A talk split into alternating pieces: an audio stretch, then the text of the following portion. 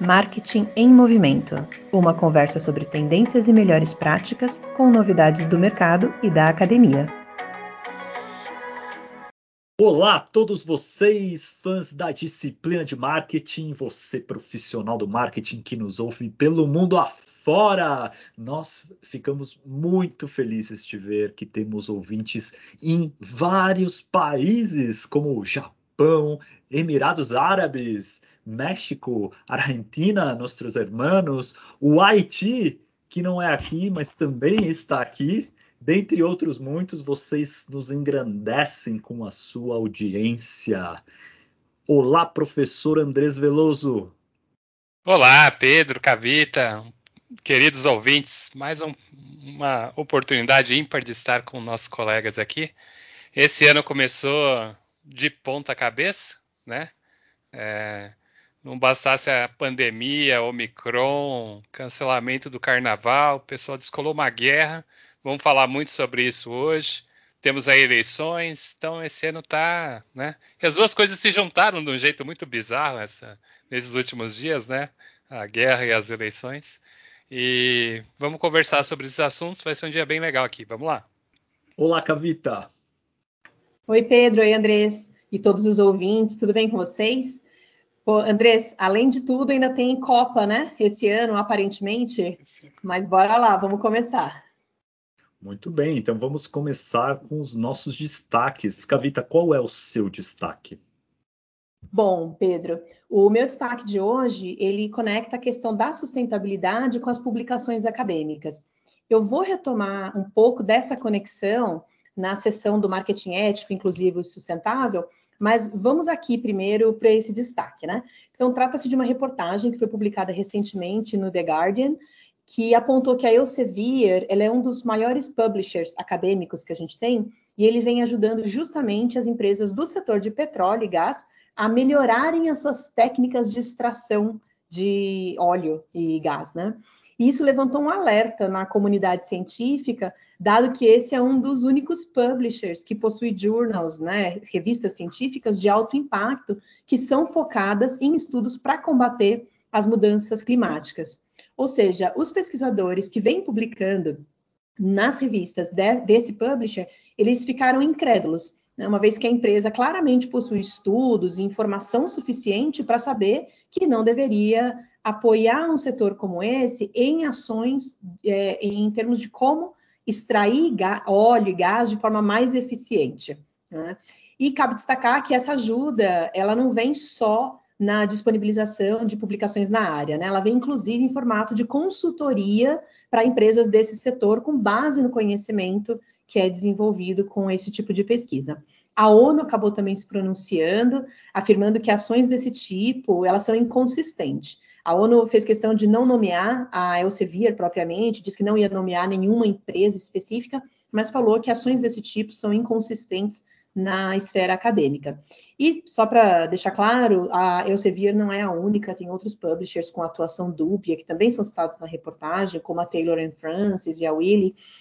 E esse tipo de atitude, esse tipo de ação diante de uma empresa tem muita relação com a responsabilidade que se espera da pesquisa acadêmica que nós fazemos e que eu vou discutir ainda nesse episódio um pouquinho mais adiante. Muito interessante. Veremos se tudo isso vai se flexibilizar no novo contexto de guerra. Vamos aguardar. Andrés, qual é o seu destaque para hoje? Meu destaque, é, já que você tocou aí no tema da guerra, né, vamos falar um pouco da, da invasão da Ucrânia e o que veio a reboque dessa iniciativa é, do senhor Putin. É, a gente tem visto aí muitas marcas se colocando é, como defensoras né, de que essa iniciativa da guerra ela foi é, algo intempestivo e não adequado. Né? Então, temos aí diversas marcas que é, interromperam suas vendas, como por exemplo a Nike e a H&M pararam de vender na Rússia. Nos esportes, a FIFA e o UEFA excluíram a Rússia das suas competições. É, no me mercado de meios de pagamento, Visa, Mastercard, Google, Apple Pay, todas colocaram em prática diversas iniciativas que limitam as opções das empresas e dos consumidores para realizar pagamentos. Né? Em transportes, temos aí a GM, Harley Davidson e Volvo que congelaram negócios na Rússia. Eu estava lendo uma reportagem agora há pouco que o McDonald's está sofrendo muita pressão, mas continua realizando negócios na região, mas é, a pressão dos consumidores está crescendo. É, no entretenimento, Netflix se recusou a transmitir os canais oficiais do governo russo é, muito porque existem muitas evidências que o discurso do que realmente está acontecendo e o que é anunciado na Rússia tem aí uma certa distorção, né? É, e nesse meio mesmo ramo, aí Warner e Disney pausaram diversos lançamentos, é, fazendo com que os russos perdessem aí até a chance de ver o novo filme do Batman. Então, impactos variados que se somam aí às questões e às sanções econômicas, né? Teve iate que foi sequestrado, bens, então uma pressão muito grande que está né, tá sendo feito sobre a Ucrânia e aí sobre a Rússia, né? E o que a gente é, fica imaginando é para o consumidor desse, né? Um russo que está lá querendo consumir o seu Netflix, comprar suas marcas preferidas, um tênis da Nike, um celular da Apple, e de repente ele vê esse monte de restrição acontecendo como é que ele vai reagir a isso, né? É, o povo aí se acostumou desde, desde a queda aí da, do comunismo até acesso a esse mercado de consumo, né? E com essas restrições, muita coisa que era normal talvez deixe de ser. Então fica aí nossa né, reflexão sobre como esse, o povo russo vai reagir a isso. Será que com protestos? Né? Como é que isso vai se desenrolar? Algo a acompanhar. E o Putin já ameaçou entrar com processo de substituição das importações como represália para essas atividades, como por exemplo esses cartões de crédito, substituindo por cartões totalmente russos. Será que o Putin vai se vestir de Batman?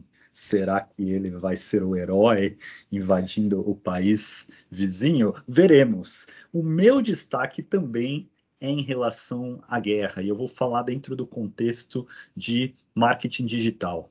Eu ouvi muitas marcas na última semana pedindo para não rodar nenhum anúncio em sites que tenham conteúdo associado à guerra.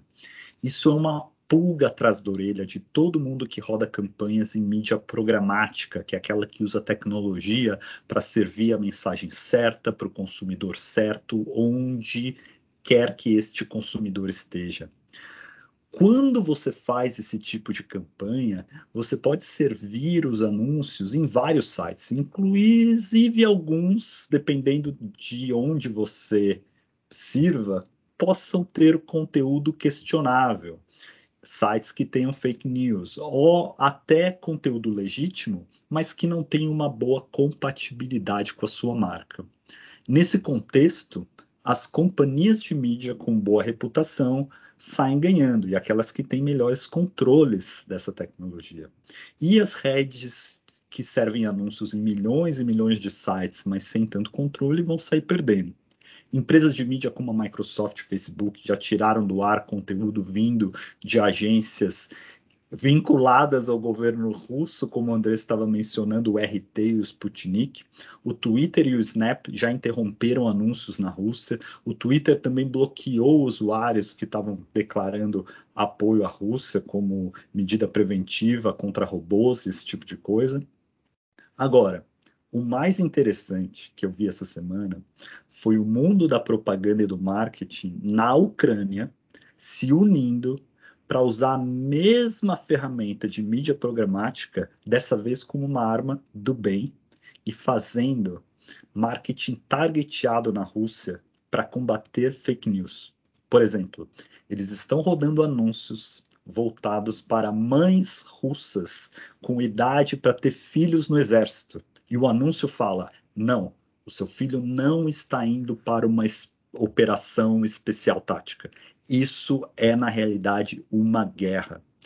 Tem vários outros tipos de estratégia que eles estão rodando, mas foi muito legal de ver. E eu quero aqui dar o parabéns ao IAB da Ucrânia. O IAB, para quem não sabe, é essa associação das empresas de marketing digital que está em vários países do mundo.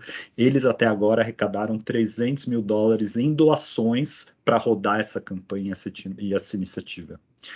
Eu acho que muita água ainda vai rolar dependendo do rumo que a guerra vai tomar. É provável que a gente ainda comente o impacto dessa guerra no mundo do marketing nos próximos episódios. Direto da academia. Andrés, o que você traz direto da academia para a gente hoje? Muito bem, meu destaque hoje é para um artigo que foi publicado no JCR, Journal Consumer Research, por duas autoras, Anne Wilson de Wharton e Silvia Beleza de Columbia.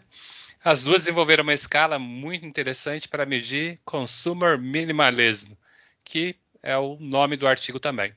Essa escala ela se apoia em diversos estudos com quase 4 mil respondentes. Né? Então as autoras aí deram um gás gigantesco né? O pessoal da academia sabe que essa quantidade de respondentes assim, é incrível.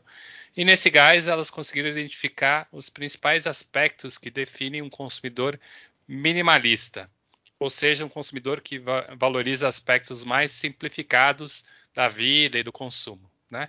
Então, esses consumidores, né, o que, que define eles? É que eles enxergam algumas vantagens nesse tipo de consumo. Então, eles reportam que eles querem consumir uma quantidade menor de produtos, eles valorizam uma estética mais simples, então né, não quer uma, uma casa super lotada de produtos, mesas, cores, sons, etc.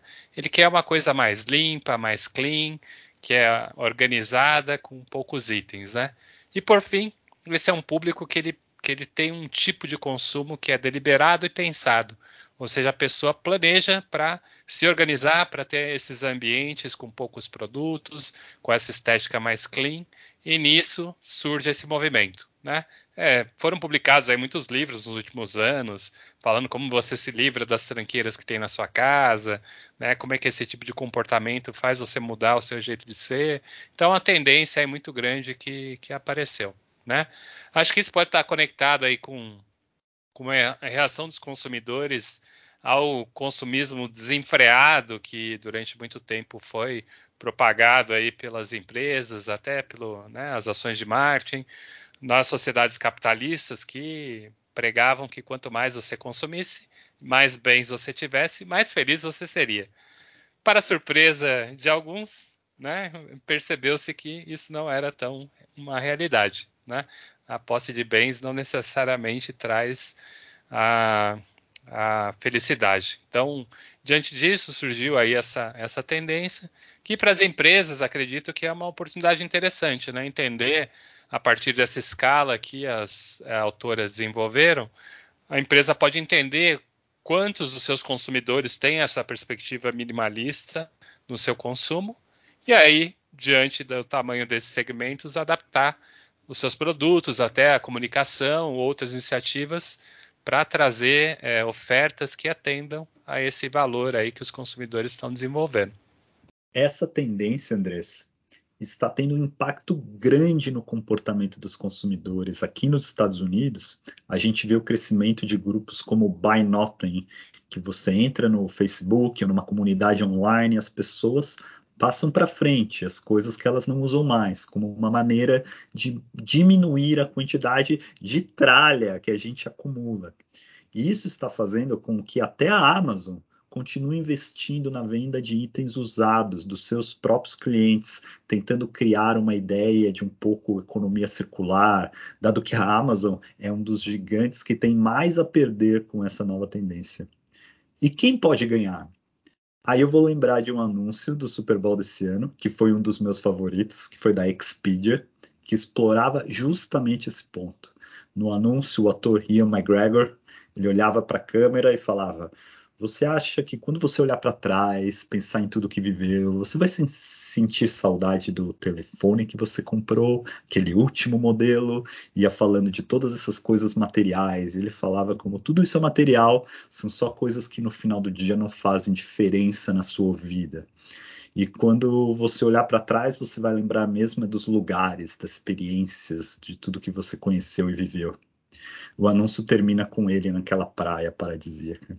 Então, com essa tendência do minimalismo, o marketing de experiências pode se apropriar dessa narrativa e usar como uma oportunidade. Pedro, é interessante esse olhar que você traz para o estudo que o Andrés comentou. me faz lembrar de um estudo que eu rodei aqui no Brasil entre 2018 e 2020, e eu venho trabalhando nele para publicação, junto com um professor da Bahia e um professor da Nova Zelândia. É, a gente tentou usar a, o que a gente chamou de construto da frugalidade, que ela é justamente conectada com essa questão do minimalismo, com a tendência ao consumo sustentável. Só que os nossos dados mostraram que não tinha validade estatística para essa correlação. Então, apesar do movimento ser importante para o consumo sustentável e ajudar a impulsionar um consumo é, menos desenfreado, né, uh, ele não tinha, né, não são, a gente percebeu que não são apenas os consumidores mais sustentáveis que embarcam na tendência da frugalidade ou desse minimalismo, e daí o motivo de não ter dado diferença significativa, estatisticamente significativa, entre esses grupos. Enfim, é, eu acho interessante ver esses estudos que vão na contramão do consumo, como essa questão do minimalismo ou, ou até o anticonsumo. Na Gringolândia. Chegamos ao fim do mês de fevereiro, que é o Black History Month aqui nos Estados Unidos, um mês dedicado a prestar o tributo a todas as gerações de afrodescendentes que lutaram e continuam lutando por igualdade de tratamento e oportunidade entre raças. E, como sempre, houve diversas atividades no mundo do marketing, entre elas uma matéria muito legal da revista Ad Age, celebrando os profissionais de criação pretos, todos geniais, está muito legal. Eu vou colocar o link da matéria no site. Aliás, eu não tenho dúvida que a criatividade da propaganda e do marketing brasileiro deve muito à influência da população preta do país. E outra matéria também da Ad Age fala do potencial do mercado consumidor formado pelas pessoas pretas nos Estados Unidos, que em 2019 chegou a quase 910 bilhões de dólares e está projetado a chegar a 1,7 trilhões de dólares em 2030. Sabe o que é isso? 1,7 trilhão é o PIB do Brasil. Imagina toda a riqueza gerada no Brasil por todos os mais de 200 milhões de habitantes. É equivalente ao poder de compra de 40 milhões de pessoas pretas que vivem nos Estados Unidos. Aí você pensa, como tudo isso é oportunidade, como você faz para aproveitar essa oportunidade? A matéria dá três dicas para os profissionais de marketing. A primeira é olhar para o lado e ver com quem você trabalha, porque se você não vê nenhuma outra pessoa preta, você já ficou para trás, esquece. Se você não tem diversidade no seu time, você tem mais pontos cegos na sua estratégia do que o seu concorrente. Então, hora de acordar. A segunda dica é ver se você realmente está fazendo um marketing inclusivo. Isso é sim garantir que as pessoas pretas estão representadas na sua campanha, sim. Mas não é só isso. É saber se a sua marca está contribuindo para mudanças estruturais. Por exemplo, se você trabalha na Zara e fala que tem que seguir pessoas negras dentro da sua loja, não vai adiantar muito. Não tem estratégia que sustente uma cultura racista. Aliás, uma frase que eu adoro do Satya Nadella, que é o CEO da Microsoft, ele fala que cultura come estratégia no café da manhã. Se você não tiver uma cultura inclusiva, já era. Assumindo que a sua empresa está fazendo a lição de casa com a cultura, aí sim vamos olhar para a terceira dica da matéria, que é olhar para a sua estratégia. Por exemplo, se você for escolher a localização das suas próximas lojas, olhando para uma planilha de Excel, provavelmente você vai abrir lojas em locais com perfil semelhante daqueles que você já está fazendo. Vai ser mais do mesmo. Aí eu adiciono um ponto que não está na matéria, mas eu acho até mais comum, que é você usar coisas como inteligência artificial para ajudar a achar um público-alvo, definir um target na internet, o que é bárbaro, não é para deixar de fazer isso, mas é preciso ter consciência que inteligência artificial é baseada em dados, dados têm viés, então é preciso a intervenção humana trabalhando junto para enxergar oportunidades que a máquina ou os números frios não enxergam. E dessas três dicas que eu falei, não precisa nem dizer que se não tiver a primeira, que é a diversidade dentro da sua equipe, provavelmente você não vai conseguir atingir as outras duas. Muito bem, Pedro. É, o seu comentário aí me trouxe. Primeiro você falou da Expedia, né, das experiências. Então eu estava aqui pensando sobre esse, essa questão. É, e aí juntando aí com, com essa parte do, do History, Black History Month, me veio a lembrança, né, de uma experiência que eu vivenciei e que com certeza será muito mais lembrada do que produtos que em algum momento eu comprei na minha vida. Né?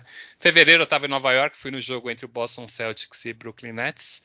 Então, desde criança eu sou um fã do Boston Celtics, então foi com muita alegria que eu fui lá assistir o jogo em Nova York, e no Brooklyn, né, na verdade. E o, o Boston ele começou o primeiro quarto abrindo 24 a 2. Para quem acompanha basquete sabe que isso é uma coisa assim fenomenal do outro mundo, né? Então essa experiência ela será sempre lembrada, ainda mais que eu estava lá com o nosso amigo, colega, professor Diogo Hildebrand. É, mas por que, que eu estou tocando nisso, né? É, como você falou, era o Black History Month, muitas iniciativas sendo feitas abordando esse tema, com camisetas, ações durante o jogo, né? Os americanos são tem uma capacidade ímpar para é, gerar entretenimento nos intervalos das coisas e para fazer, destacar e fazer homenagens, né? Mas o ponto que eu queria destacar aqui é que enquanto você olha os jogadores da NBA, na sua grande maioria são jogadores negros, enquanto que o público tem um outro perfil com uma, uma participação maior dos brancos, né? Então acho que a gente acaba percebendo aí que mesmo que você tenha um discurso de integração que promove isso, que faz homenagens, você ainda tem um distanciamento entre é, a presença do público em ambientes onde esses serviços né, de entretenimento e esportes são oferecidos. E aí, quando a gente pensa essa conexão entre essa, essa dinâmica e a gestão de marketing, fica muito claro a compreensão dos impactos que você estava comentando antes. Né? É, acho que a diversidade é algo muito importante para que as equipes que estão construindo propostas para atender aos, aos consumidores consigam ter os insights necessários para, né, como você falou aí, é, não ser pego de surpresa por não compreender completamente uma certa dinâmica de uma situação de comportamento, por não conseguir olhar pelo olhar do outro.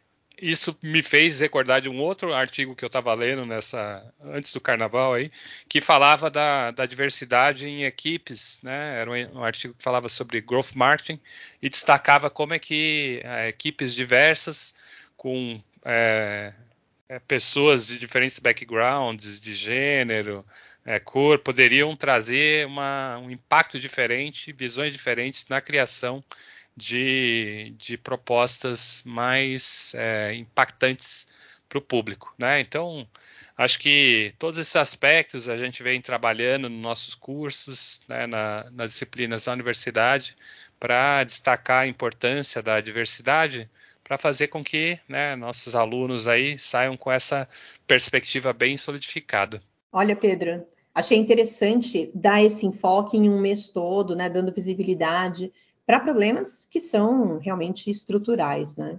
E me chamou a atenção essa questão da falta de diversidade na equipe quando ela acontece, que certamente é uma desvantagem competitiva nos dias atuais, especialmente para as empresas que querem é, ser líderes nos seus mercados, né? E como professora, né, não pude deixar de pensar nas nossas salas de aula é, e ver como é nítido é, que o processo de cotas que a gente é, vem passando aí na USP, não só na USP, claro, nas universidades públicas de forma geral aqui no Brasil, mas a USP, que é a realidade que eu vivo, ele trouxe uma riqueza nas discussões que a gente tem em sala de aula. Né? Isso para todos, para os cotistas e para os não cotistas. E eu vejo muitos ganhos na formação dos nossos alunos, porque essas discussões na sala de aula ficaram muito mais ricas em termos de atuação, da aplicação das teorias de marketing e de gestão de uma forma geral, né? E isso se reflete na atuação deles no mercado de trabalho. Então, a gente percebe as empresas interessadas nos nossos alunos, até pela diversidade que nós temos agora na, é, entre os nossos alunos, nas nossas salas de aula. Assim, acho que é importante destacar que ainda tem muito trabalho a ser feito. Saiu uma reportagem recentemente na Folha que tratava de um estudo que aponta justamente que as cotas nas universidades elas aumentam as chances dos beneficiários né, dessas cotas de encontrarem um emprego. porém, isso ainda não vem se traduzindo em melhores salários. Né? Então, quando você compara o salário dos cotistas nas universidades versus das pessoas do mesmo tipo de grupo vulnerável, né, em, fora das universidades públicas, ainda não tem diferenças salariais. Né? Eu vou deixar de qualquer forma aí o link da reportagem para os nossos ouvintes. Ah, e só um comentário final. Você falou do caso da Zara, né, de seguir pessoas negras nas lojas. Isso, esse foi um caso que repercutiu bastante por aqui. Marketing inclusivo, sustentável e ético. Bom, trouxe para vocês a discussão sobre uma edição especial do JM, o Journal of Marketing, que apesar de ser de maio de 2021, é, um pouquinho, entre aspas, aí antigo, né? Tem algumas reflexões que eu achei interessantes sobre as pesquisas de marketing e os problemas que a gente vem enfrentando na sociedade. Essa edição especial, e vou deixar o link também aqui nesse episódio, ela foi denominada de Better Marketing for a Better World, um, ou traduzindo, né, seria um marketing melhor para um mundo melhor. Tem 14 artigos, além do editorial, que estão divididos aí em quatro categorias. Né. Então, uma delas é a preocupação com sustentabilidade, mudanças climáticas, a outra com a economia e sociedade, com saúde e bem-estar, e também com doação social, né, é, benefício da sociedade. É, e esses artigos também ah, desculpa, o, nessa edição especial, eles fizeram também um webinar para discutir é, os artigos e o enfoque dessa edição especial, cujo link do webinar eu também vou deixar para vocês, aqui para os nossos ouvintes, no, no episódio. Eu achei importante também uma sincera reflexão que foi feita pelos editores do Journal, né? Então, os editores dessa edição especial, né, que foram o Rajesh Chandi, que é da London Business School, a Gita Johar, da Columbia Business School, a Christine Moorman, que é da Duke University, e o John Roberts, da University of New South Wales. E essa reflexão ela foi muito sincera, né, é, pela comunidade aí de marketing e pelos editores, no sentido de que, apesar da importância do tema e de, da comunidade reconhecer a importância do tema, numa escala de 1 a 7, a importância média, a nota ficou em 6,34, que é uma nota bastante alta, essa comunidade de marketing reconhece que as pesquisas acadêmicas elas ainda não abarcam, né, de forma efetiva esses problemas sociais, esses temas do Better Marketing for a Better World. Então, 80% dessa comunidade deu notas inferiores a 4 nessa mesma escala aí de, de 1 a 7, né? Então, ficando abaixo aí da, do que seria um, um corte médio. Né? E é interessante notar, logo de cara, né, tem uma crítica ao modelo econômico atual, que eles caracterizam como profundamente falho, né, para que se consiga resolver os problemas que o mundo enfrenta na atualidade, sejam esses problemas sociais ou ambientais. E as atividades de marketing, eles colocam, elas não são periféricas para esses problemas que a sociedade enfrenta, muito pelo contrário, são atividades centrais e que podem afetar tanto positivamente quanto negativamente problemas como pobreza, mudanças climáticas, suicídio, consumo de drogas, poluição. Se os nossos estudos, dependendo dos resultados que eles trazem e da forma como a gente desenvolve essa pesquisa, eles não mostrarem como ajudar a solucionar esses problemas, a gente tem que pelo menos tomar cuidado para verificar se eles não estão, ah, de alguma maneira, ajudando a enfatizar esses problemas ou, ou até a, a impulsioná-los. Né? Então, apesar dessa centralidade, da importância do marketing na busca de soluções para esses problemas, quando a gente olha para as pesquisas acadêmicas, é, e claro que o meu enfoque acaba sendo nessas pesquisas, mas eu arrisco aqui dizer que isso acontece também nas atividades mais centrais das organizações, seja de governos ou empresas privadas, esses assuntos ainda são tratados de forma periférica. Né? Então, nas pesquisas acadêmicas, mostrando pequenos incrementos, e quando você vai para as é, empresas, às vezes é falar, ah, deixa eu resolver o problema aqui da embalagem do meu produto. Né? Então, você trata esses problemas de forma periférica e não de forma central. Então, para dar mais centralidade para o tema, esses editores propõem três ações na esfera acadêmica, claro, né? É, a primeira delas é em workshops e congressos é, que eles criaram com periodicidade mensal para ajudar a construir uma comunidade de pesquisadores sobre esse tema, de como fazer um marketing melhor para um mundo melhor. um treinamento, né, seminário sobre esse tema, focado em alunos de doutorado, mas aberto a qualquer pesquisador da área, e também na criação de um repositório de dados é, público que possa ser usado por diversos pesquisadores, justamente por esse não ser ainda um tema central e não ter, portanto, muitos dados disponíveis para desenvolvimento de pesquisas.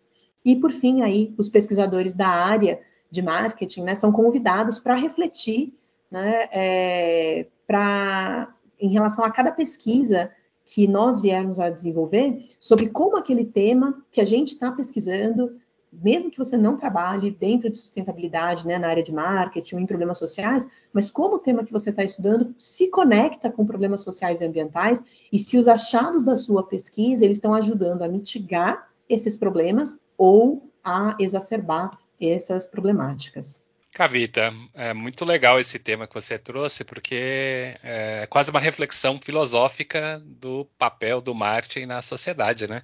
Olhando aí pelo aspecto da, da academia, no nosso papel como docentes, acadêmicos e pesquisadores, acho que a gente tem que trabalhar para é, fazer com que aquilo que é desenvolvido na universidade tenha é, como um dos seus produtos uma melhoria da situação da nossa sociedade. E um jeito de fazer isso é destacar os problemas que, que os, né, aqueles que recebem as iniciativas de marketing, no caso os consumidores, enfrentam por questões relacionadas com o consumo ou falta de acesso ao consumo. Né? Então, é, é importante a gente trabalhar esses assuntos na academia, direcionar uma parte considerável dos nossos esforços de pesquisa para atuar nesses problemas, né? Para fazer com que os nossos alunos de graduação e pós também consigam entender a importância de você ter esse olhar né, para os problemas sociais que se apresentam. Ainda mais num país como o Brasil, né? A gente tem tantos problemas aí sociais, econômicos, que com a pandemia, com as questões políticas que a gente enfrentou nos últimos anos, fizeram com que né, a pobreza, a educação, né, sofresse aí altos impactos e que pelas reportagens aí da semana passada vamos ter que trabalhar arduamente durante anos para recuperar, né? Então, é por isso que a gente tem incentivado trabalhos e pesquisas que focam em grupos, né, que, que por alguma razão enfrentam algum tipo de dificuldade. Então, a gente tem feito estudos com a baixa renda, né, para entender aí como é que a baixa renda toma decisão, enfrenta o problema da escassez de recursos, né? É, com o público LGBT e mais que enfrenta preconceitos, né? não tem produtos direcionados para esse grupo. A gente tem feito estudos sobre alimentação, até para entender como as famílias desenvolvem hábitos alimentares que podem ser, em alguns casos, prejudiciais para as crianças e para os adolescentes. Então, é, são alguns né, esforços pontuais que a gente vai desenvolvendo aí com os nossos alunos para poder gerar pesquisas que tenham impacto na vida das pessoas. Né? Acho que esse é o, é o grande desafio que se, se coloca, principalmente para quem está aí no né, terceiro mundo tentando fazer pesquisa. Excelente discussão, e enquanto esse debate acontece na academia, do lado do mercado, eu acho que a questão continua avançando, mesmo que de forma empírica. E um livro que ilustra muito bem isso, que eu quero deixar aqui como dica, é chamado Good is the New Cool, algo como O Bem está na moda. E o subtítulo do livro também diz bastante. Ele é Market Like You Give a Damn, ou seja, faça o seu marketing como alguém que realmente se importa com a sociedade. O autor é o Adhel Aziz, que tem vários vídeos legais na internet. Eu vou colocar um deles no nosso site. Ele argumenta que marketing, a disciplina de marketing, a função de marketing, tem um problema de imagem no Brasil a gente sabe muito bem disso, porque a palavra marqueteiro geralmente tem uma conotação negativa, geralmente associada ao marketing político, às vezes envolvendo caixa 2, mas no mundo inteiro as pessoas falam: "Ah, isso aí é só marketing", ou esse cara é só marketing, como se marketing fosse uma coisa para mascarar uma realidade que não é tão bonita assim de fato. E essa percepção é cada vez pior com as novas gerações, como a geração Z, que é bem mais cética em relação a ações de publicidade tradicional.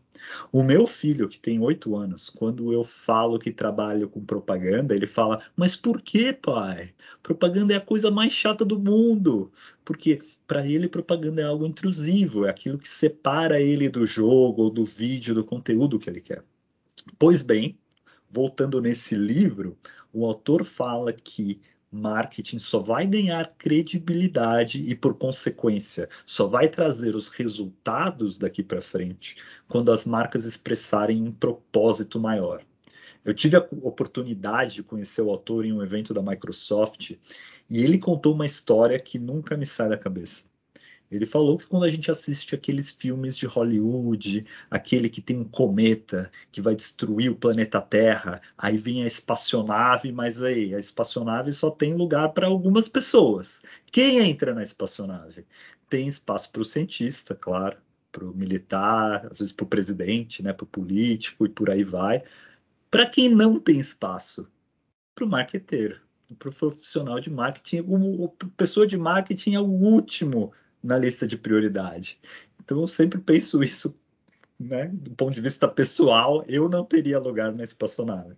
Então, até por uma questão de sobrevivência, o marketing está necessariamente se adaptando para ter um papel mais nobre no mundo. E os profissionais devem sempre se perguntar todos os dias qual é a sua contribuição para um mundo melhor.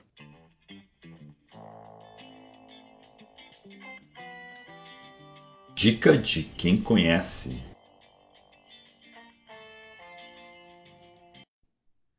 O nosso convidado especial de hoje é o Diogo Edelbrant, professor e pesquisador em Nova York, aqui nos Estados Unidos, e ele vai contar uma história bacana sobre o nascimento de um estudo que ele liderou. E seja você da academia ou do mercado, não tem como não gostar desse exemplo, que é uma poderosa combinação entre curiosidade, espírito empreendedor e muito trabalho duro. Mostra como tudo isso junto é fundamental para um profissional de marketing de sucesso. Eu também gostei muito de aprender sobre os bastidores de um estudo que no final a gente acaba estudando em cursos de marketing e lendo em revistas de negócios. Vamos ouvir.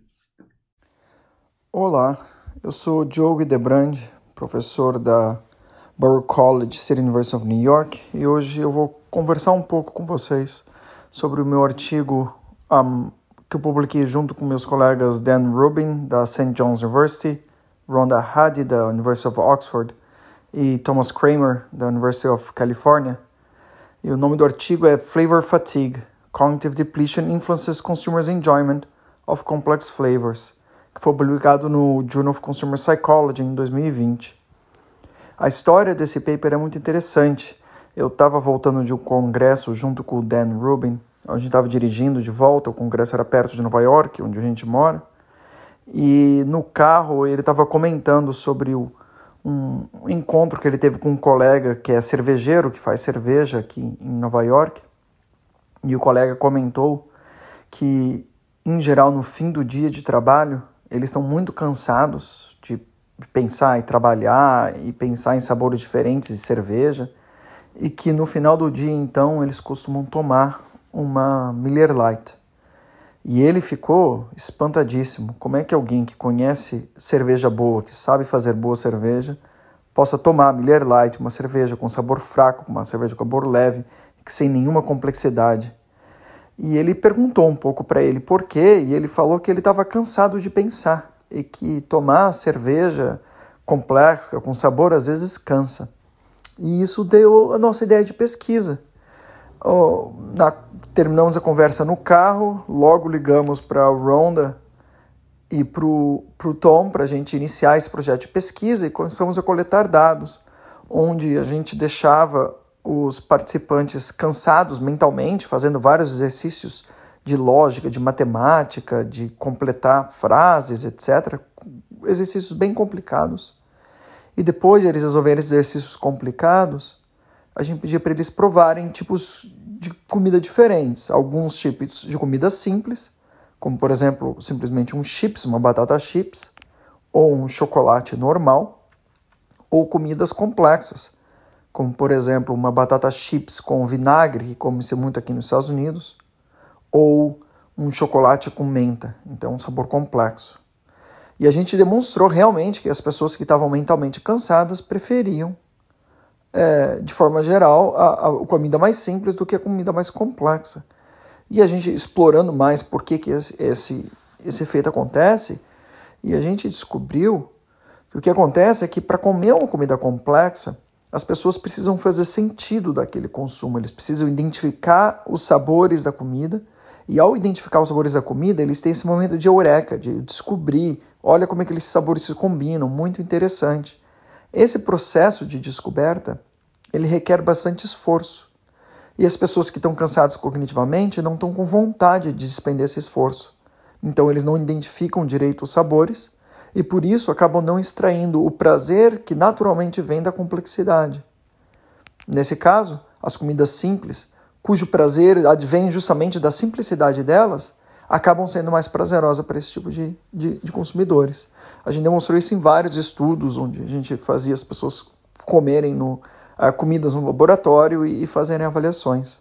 E a última parte interessante desse, dessa pesquisa é porque a gente, nossas, uh, nossos parceiros, minha esposa, o marido da Ronda, acabaram sendo nossas cobaias, porque a gente, para descobrir os produtos que a gente ia testar no laboratório, a gente comprava muita amostra de comidas diferentes para poder achar exatamente a melhor manipulação, o melhor produto para usar. Um produto que seria igual em várias características, mas diferente somente na complexidade. Então a gente fazia o, um teste de laboratório antes com eles. A gente passava tardes comendo chocolates e chips até encontrar o material final. Mas é uma pesquisa muito interessante, que foi uma das pesquisas que eu tive mais prazer de, de fazer e, e, que tem, na verdade, ganhando bastante notoriedade. Teve revista que entrevistou a gente por causa do projeto, a Forbes é, entrevistou a gente para conversar sobre, sobre a pesquisa, muito interessante. Inclusive com certas implicações para o Covid, mas ah, agora com a pandemia, mas isso fica para uma outra conversa. Ah, muito obrigado por, por, pelo interesse por compartilhar essa história e eu espero poder conversar mais sobre outras pesquisas no futuro. Um grande abraço. Muito bem, hoje nós ficamos por aqui. Você que nos ouve em qualquer lugar do mundo pode mandar os seus comentários através do site marketingemmovimento.com e você acha os links para todos os conteúdos citados também no mesmo destino. Obrigado e até o próximo episódio.